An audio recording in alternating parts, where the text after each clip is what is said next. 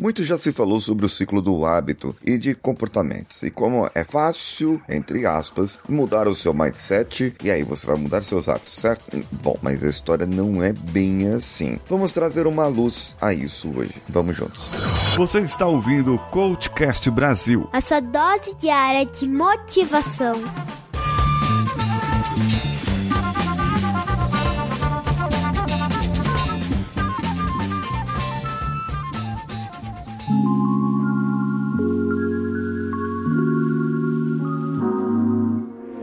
Alô você, eu sou Paulinho Siqueira e esse é o CoachCast Brasil e já ultrapassamos os números dos 1500. Bem, o ciclo do hábito, não sei se você já leu o livro O Ciclo do Hábito, é o nome do, do livro mesmo, do autor Charles Duhigg. Ele fala sobre um ciclo onde você tem um gatilho e esse gatilho cria no seu cérebro, na sua cabecinha, uma rotina e essa rotina vai ser gerada porque tem uma recompensa. Essa recompensa vem em formato de hormônios de prazer, serotonina, endorfina e principalmente a dopamina, que é o hormônio do vício. Por que, que é o hormônio do vício? Ah, então se eu tiro a dopamina eu não vou ser mais viciado? Não, é o hormônio da recompensa mesmo. É o pior de todos aí, porque por isso que você fica usando o celular, porque você fica se sentindo recompensada para ficar acessando as redes sociais. E quando você tem joguinho, joguinho que te dá prêmio, isso aí ativa a dopamina. É só por causa disso. Mas o ciclo do hábito, ele pode ser hum, pior do que você imagina. Vamos dizer o seguinte: você recebeu uma recompensa através de um hábito ruim, fumar, certo? A pessoa foi lá, tomou um cafezinho, sentiu vontade de fumar. O cafezinho foi o gatilho. A rotina foi a vontade de fumar, ela foi lá, fumou e se sentiu aliviada. É a recompensa, o alívio. Só que esse alívio da recompensa, quando a pessoa racionaliza e olha, caramba, eu fumei de novo e eu tinha prometido para mim mesmo que ia parar de fumar. Isso acaba criando um outro gatilho em você. E esse outro gatilho pode ser também prejudicial prejudicial. Bem, então o que fazer? No caso, é assim, nós temos os, as nossas emoções que são geradas por estímulos. Pode ser visual, auditivo, como você está ouvindo agora o podcast, ou sinestésico, algo que você sente. Isso gera estímulos e,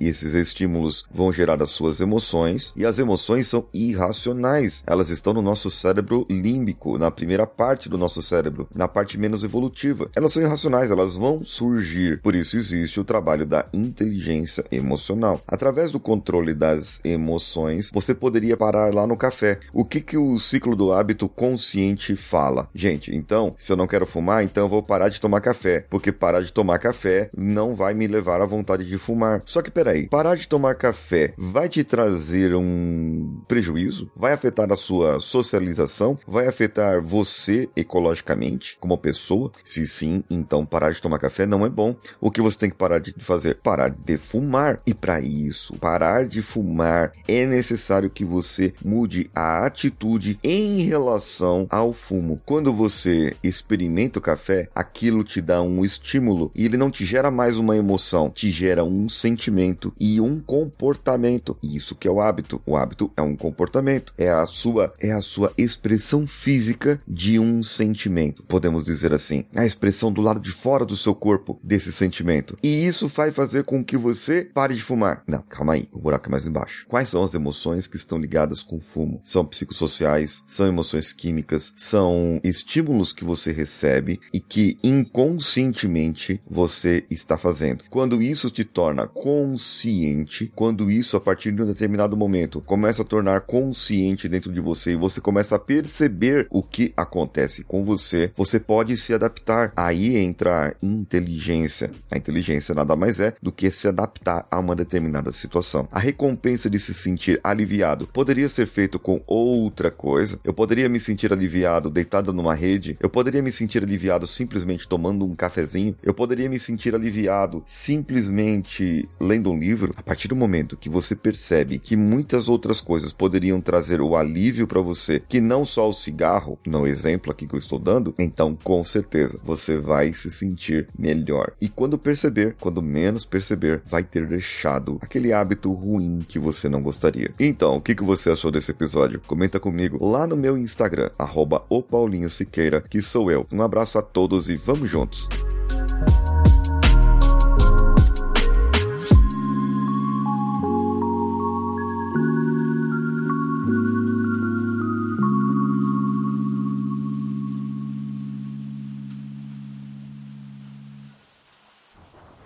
Esse podcast foi editado por Nativa Multimídia, dando alma ao seu podcast.